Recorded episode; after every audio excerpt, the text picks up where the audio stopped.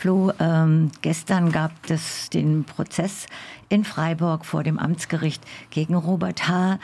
Der ging sehr lange, von 10 bis 16 Uhr. Du warst da. Und ähm, eben, Robert H. ist eine sehr bekannte Figur. Willst du es nochmal komprimieren? Ich, genau, also ähm, beziehungsweise inzwischen ist Robert H. eine sehr bekannte Figur. Mit ähm, Beginn der Pandemie tauchte er dann auf jeden Fall immer wieder auch bei den Querdenker-Protesten auf, auch immer in der Nähe von ähm, ja, den AnmelderInnen und OrganisatorInnen, ähm, wie zum Beispiel Marc Schwer, der diesen Autokor so organisiert hat. Ähm, da fuhr er auch vorne mit. Ähm, und ein ja, trauriger Höhepunkt war dann letztes Jahr, als er in Katje westlich der Metzhauser Straße zwei junge Antifaschisten, Antifaschistinnen angriff mit Pfefferspray und ähm, ja, ein Ersthelfer, der vorbeikam, das gesehen hatte und dazwischen gehen wollte, eben mit, dem, mit einem Messer niedergestochen hat. Ähm, ja. Ja, und jetzt eben ähm, das Gerichtsverfahren im ersten Verhandlungstag.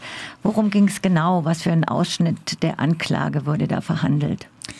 Also es geht ähm, eben um, wie wir jetzt gehört, also wir haben ja gehört, dass es da zwei junge Menschen gab, die die Wahlplakate von Mandic eben ja von der Straßenseite wegdrehen wollten, so dass man die äh, Plakate, eben wenn man mit dem Auto lang fährt, nicht mehr sehen kann. Also auch nicht irgendwie beschädigen oder abhängen, sondern wirklich nur einfach ja, die Propaganda ein bisschen wegdrehen.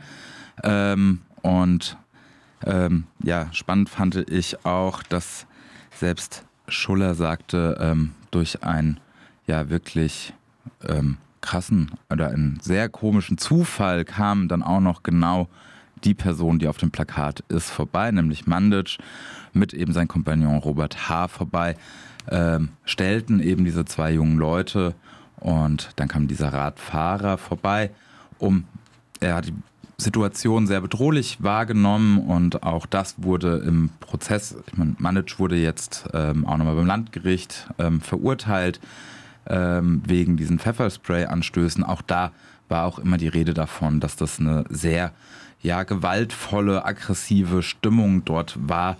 Ähm, Leute sich auch kaum rein, rangetraut haben, weil eben ja, Mandic und Robert H. da sehr gewalttätig aufgetreten sind. Und es geht also gestern ging es in diesem ersten Prozesstag darum, eben, dass Robert H. Ähm, ja, diesen Fahrradfahrer ähm, mit einer Blechschere geschlagen haben soll oder geschlagen hat, nämlich auf den Körper und aber auch auf den Kopf. Und nur weil der Radfahrer einen Helm hat, äh, aufgezogen hatte, ähm, ist da, sagen wir mal, schlimmere Verletzungen ähm, verhindert äh, konnten da verhindert werden. Ähm, man, ich habe diesen Helm mal gesehen, da ist auf jeden Fall eine ordentliche Delle drin. Dieser Helm ist tatsächlich sehr schwer beschädigt. Nochmal so eine äh, Frage zum Rahmen. Wie viele ähm, Menschen waren denn jetzt da und haben den Prozess verfolgt? Und wer war der Anwalt von äh, Robert H.? Ähm, also von den Beobachtenden, also es war äh, Presse und noch ein paar Interessierten dabei. Ansonsten saßen noch zwei Polizeibeamte in Zivil äh, mit im Gerichtssaal. Ein, ein von den Justizwachtmeistern in Uniform saß noch mit im Publikum.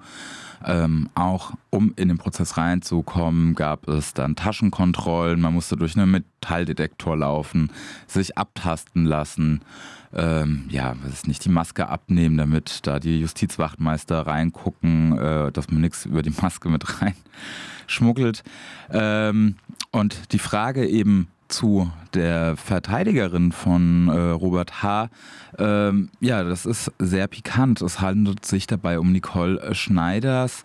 Ähm, Nicole Schneiders vielleicht in der neueren Zeit nochmal bekannter, weil sie eben im NSU-Verfahren Ralf Wohleben vertreten hat. Also ähm, ja, den einer der direktesten Unterstützer des NSU-Trios. Ähm, der eben dann auch in Haft musste, sehr geringe Haft. Äh, wir erinnern uns noch an die hässlichen Szenen bei der Urteilsverkündung, wo eben seine Kameraden gejubelt haben, ob des niedrigen ähm, Strafurteils.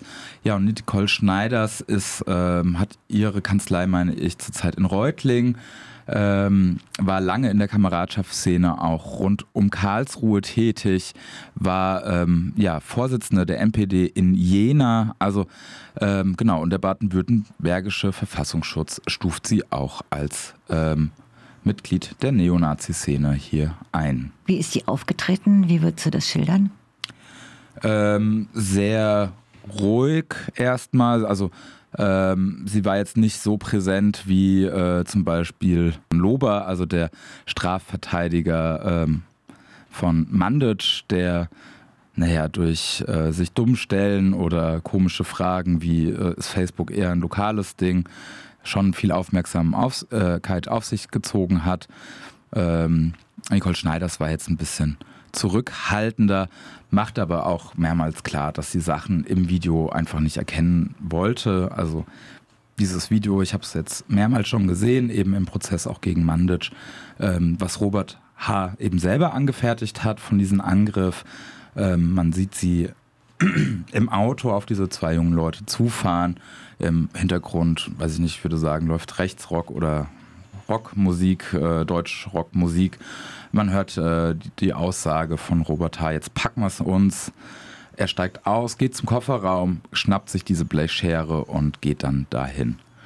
Und da bricht aber dann die Videoaufnahme ab und setzt dann erst nach dem, äh, nach dem ja, Kampf, Gerangel, Auseinandersetzung, wo eben dieser Radfahrer ähm, Schläge mit der Blechschere abbekommen hat, wieder ein. Also die entscheidende Sequenzen fehlen auf den Videos. Und sie plädiert dann auf unschuldig oder? Es gab jetzt noch keine Plädoyers und noch zwei weitere ähm, Prozesstage anberaumt. Heute war erster Teil der Beweisaufnahme. Also gestern. Mhm. Gestern. haben wir erst Prozessor gestern, genau. Ähm, es wurde auf jeden Fall eben der Radfahrer noch, mh, nochmals verhört und äh, befragt.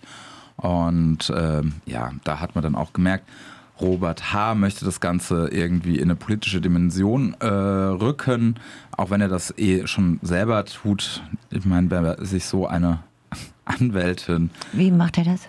Äh, durch die Befragung des Zeugen. Er wollte dann äh, zu seiner Gesinnung äh, fragen, ob er ähm, Teil oder ob er in linksextremistischen Kreisen verkehrt. Der Angeklagte. Den Angegriffenen. Den, oh.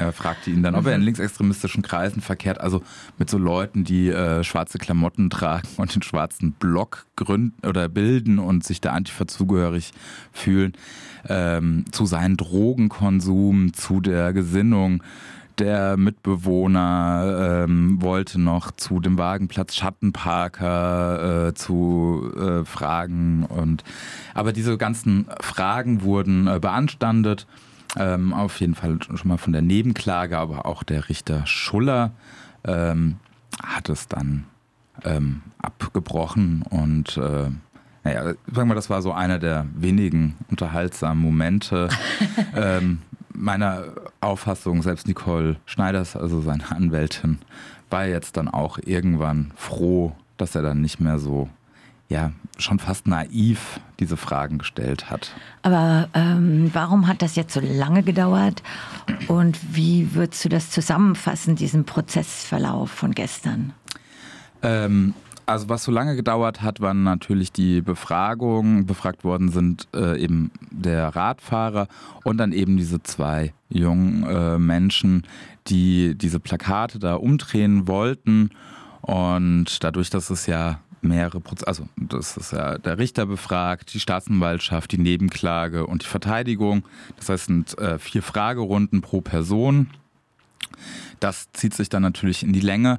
Ähm, ein bisschen erschreckend, aber so kenne ich das eben von dem Vorsitzenden ähm, Schuller, also dass er nach, ähm, ja, ähm, nach der Beweisaufnahme doch ähm, eine Einstellung nach 100 53 sich vorstellen kann. Also das heißt wegen Geringfügigkeit, ähm, so steht es zumindest im Gesetzestext, also absehen von der Verfolgung bei Geringfügigkeit.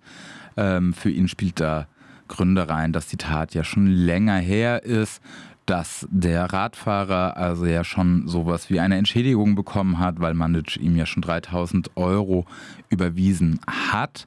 Ähm, den hat die Staatsanwaltschaft nicht zugestimmt. Sie konnte sich aber eine Einstellung nach 153a, also gegen Auflagen vorstellen. Das heißt man muss irgendwie an eine gemeinnützige Organisation was spenden oder es sind auch andere Auflagen möglich. Aber das wollte der Angeklagte Robert H. dann wiederum nicht. Er möchte ja vermutlich einen Freispruch. Ähm, er will sich da, äh, ich denke, die Taktik der Verteidigung wird sein, zu sagen, dass der Radfahrer angegriffen hätte und Robert H. in Notwehr gehandelt hat. Einstellung bedeutet auch, dass es in den Papieren bleibt, also anders als Freispruch, ist es so? Ähm, es bleibt drin, dass da ähm, die ähm, wird Aktenkunde gehen. Weil. Ja, aktenkundig, aber es taucht nicht im Bundeszentralregister auf, weil es ja keine Verurteilung ist. Also es ist weder, weder ist die Unschuld bewiesen, noch ist die Schuld bewiesen, sondern man sagt halt, ähm, also mit einer Blechschere jemanden auf den Kopf hauen, das ist äh, so geringfügig, also deswegen kann man das einstellen. Aber ähm, ja, ähm, der Richter Schuller stellt gerne oder regt bei jetzt den Verfahren, die ich beobachtet hatte, wo er Vorsitzender war, ähm, regt er gerne mal eine Einstellung ein, selbst wenn ähm, ja, eben wenn es um auch Körperverletzungen geht. Weil das letzte Mal war auch eine Körperverletzung von einem Polizisten gegenüber einer Demonstrantin, wo er auch eine Einstellung angeregt hatte. Zumal der ja auch noch andere Anzeigen auch noch anhängig hat. Genau, also Robert H. hat genau, er hat es nur noch anhängig, aber da ist ja auch noch nicht die Schuld bewiesen, diese Prozesse kommen. Das spielte auch für Schuller rein, dass er ja bisher noch nicht straffällig geworden ist. Klar, bis 2019 erstmal nicht, aber seitdem ähm, fällt Robert H. eben durch gewalttätige Attacken auf. Wie ging das denn jetzt aus gestern? Es gab dann nochmal ein ja, Rechtsgespräch, also dass sich äh, ähm, der Richter Schuller, Staatsanwaltschaft, Oberstaatsanwaltschaft äh, Ring, ähm, die Nebenklage vertreten durch Michael Moos und eben Nicole Schneiders im Hinterzimmer nochmal getroffen haben, ähm, um da vielleicht eine so Einigung ähm, zu treffen. Es kam zu keiner Einigung, das heißt, ähm, jetzt wird es auf jeden Fall noch einen weiteren, mindestens einen weiteren Prozesstag geben. Ähm, da wird nochmal ein Zeuge, ein Taxifahrer, der da in der Nähe stand, soll nochmal vernommen werden, ähm, ob er dazu mehr aufklären kann, was äh, eben diese Rangelei, wie sie verlaufen ist. Und äh, ja, Mandic könnte noch als Zeuge geladen werden. Also es sind denkbar noch ein bis zwei, vielleicht sogar drei Prozesstage, je nachdem, ähm, was für Beweismittel noch eingeführt werden. Was ist denn ein Fazit von gestern? Was äh, war auffällig für dich? Ähm, ja, auffällig oder enttäuschend. Ja, nee, auffällig fand ich wieder, dass eben Richter Schuller wieder ähm, das einstellen mag, wegen, ja, eben 153, dieser Paragraph sagt, bei Geringfügigkeit.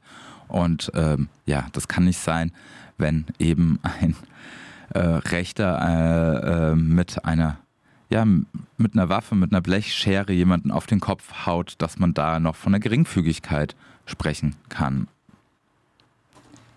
Fandst du, dass das öffentliche Interesse groß genug war? Ähm, das öffentliche Interesse ist auf jeden Fall ähm, da. Also ähm, eben, es waren PressevertreterInnen dort, ähm, dass jetzt nicht jeder oder dass jetzt nicht 100 Leute oder sowas, diesen Prozess, das geht eh nicht, dieser Raum ist sehr beschränkt, aber es waren eben auch ähm, Prozessbeobachtende da. Und insgesamt denke ich, ist das Interesse ja dort, also auch bei äh, Mandic, also so dieser Vorfall, machte ja eben hier in Freiburg auch Schlagzeilen. Das ist ja schon eine sehr spezielle Form des Wahlkampfes, was da Mandic zusammen mit seinem Kompagnon Robert H. 2019 betrieben haben. Ich glaube, das ist ein gutes Schlusswort. Ja, danke, dass du da hingegangen bist und uns berichtest und dann beim nächsten Mal nochmal weiter. Ja, weiter geht's am 7. Juli und ich werde auch wieder versuchen, vor Ort zu sein. und dann Vielen Dank, Flo. Gerne.